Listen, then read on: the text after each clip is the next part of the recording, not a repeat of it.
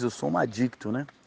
Eu tenho certeza absoluta disso. E tem uma coisa que eu tenho certeza hoje na minha vida é que eu vou morrer e a outra é que eu sou adicto, né? Necessariamente nessa ordem, porque foi assim que foi me apresentado esses conceitos, né? É, a minha morte vai vir depois, né? Primeiro eu sou adicto, depois eu sou um finado, quando tudo se acabar. Mas o que que acontece? Eu quero tudo, né? E, ao mesmo tempo, é, é, e tudo tem que ser muito, né? E eu vejo que até com a informação é assim, né? Eu preciso de muita informação o tempo todo, mas é uma quantidade assim que eu não dou conta às vezes nem de processar, mas eu tenho essa necessidade, né? E trabalhar isso é com o tempo, né? Não vai ser da noite para o dia que eu vou conseguir trabalhar isso. Com o tempo eu consigo trabalhar isso, mas por enquanto eu vou pelo menos me mantendo limpo, me mantendo sóbrio. Estou fazendo, estou vivendo esse milagre aí há mais de 75 dias, né? E posso dizer com certeza que isso só está sendo possível por vários fatores. Né? O conjunto de fatores, né? A sala aberta, né? Porque quando eu cheguei eu encontrei uma sala aberta. Eu tentei por várias vezes buscar ajuda por YouTube, por rádio, por palestras, por livros de autoajuda. E isso para mim, para Fredson Reis, um adicto em busca de recuperação, um alcoólatra em busca de recuperação, um neurótico em busca de recuperação, para mim, nada dessas coisas funcionou. E passou muito perto muito perto de não funcionar também essas irmandades dos 36 princípios. Porque quando eu cheguei, eu cheguei no AA, porque eu acreditava que eu só usava droga por causa da bebida. Isso era uma crença, uma, uma certeza que eu, uma verdade para mim tão absoluta quanto quanto que para um flamenguista o melhor time do mundo é um Flamengo, quanto que para um Vascaíno, o melhor time do mundo é o Vasco, quanto que para um corintiano o melhor time do mundo é o Corinthians, né? Eu também tinha essa certeza absoluta na minha cabeça, que eu só usava droga porque eu bebia. E fui apresentado uma nova maneira de viver. E eu não me soltei, né? Eu cheguei na Irmandade eu não me soltei. Por quê? Todas as outras, todos os outros lugares que eu passei, eu precisei me soltar para conhecer. E o resultado foi uma tragédia, sabe? Tamanha, ao ponto que não consegui ficar em igreja nenhuma, de nenhuma denominação, né?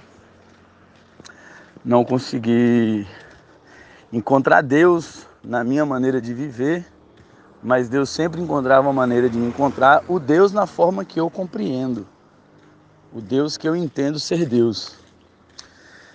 E só por hoje, é só por hoje, eu estou tentando aplicar a minha vida, né? Não estou tentando mais aplicar a minha vida no amanhã.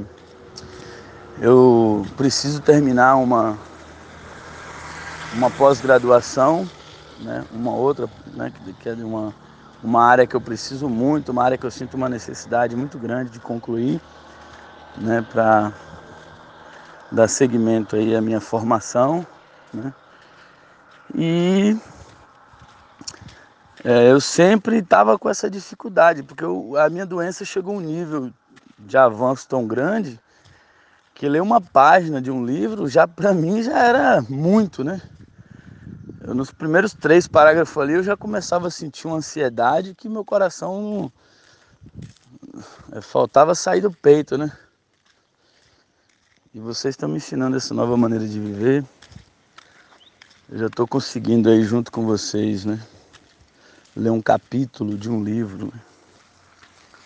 O capítulo pode ter três páginas, quatro, cinco, eu já estou conseguindo ler. Isso é bacana, sabe? E o companheiro aí falou, né? Se tempo é patente, se tempo não é patente, né? É a forma como cada um concebe o programa, né? O tempo é importante sim, o tempo é importante sim, pois deixamos de negar nossa doença para negar os nossos vícios. para negar os nossos, a, a, a, o, combustível que alimenta a nossa doença. E isso tem que ser comemorado. É tanto que tem as trocas de ficha, né? Como não é patente? É patente sim. Não tem as trocas de ficha, a troca de ficha não é através da minha, da minha vitória, da minha recuperação. Isso não é uma motivação para eu continuar lutando. Né? Mas eu preciso também respeitar o, o, o adicto, o alcoólatra, o neurótico, ou qualquer outro companheiro das 36 ou companheira das 30, dos 36 princípios, né? Entender que tem companheiro que não entende assim, que não vê como patente, né? Mas a discussão de ser ou não ser patente é em relação de um companheiro ou outro querer humilhar, ofender, desfazer de alguém pelo tempo limpo que ele tem. Dizer, olha, eu sou melhor do que você porque eu tenho mais tempo limpo. Porque o programa pede para mim, Fredson, eu, Fredson, eu sou apresentado a um programa que me pede para ser honesto, que me pede para ter boa vontade e que me pede para ter mente aberta. Bem, se eu preciso ofender alguém dizendo meu tempo limpo ou desfazer de alguém para manter meu tempo limpo, eu estou dizendo para essa pessoa que tempo é patente. Né? Mas se eu preciso ajudar uma pessoa, dizer para ela que esse programa funciona, o tempo não é patente. Porque eu só consegui esses 75 dias, ou 77, 77 eu acho. Tem que verificar aqui, limpos hoje. É porque eu consegui aplicar hoje essa série de fatores. Essa série de fatores. O apadrinhamento, o poder superior, a sala aberta e muitos outros conjuntos. Forte abraço a todos.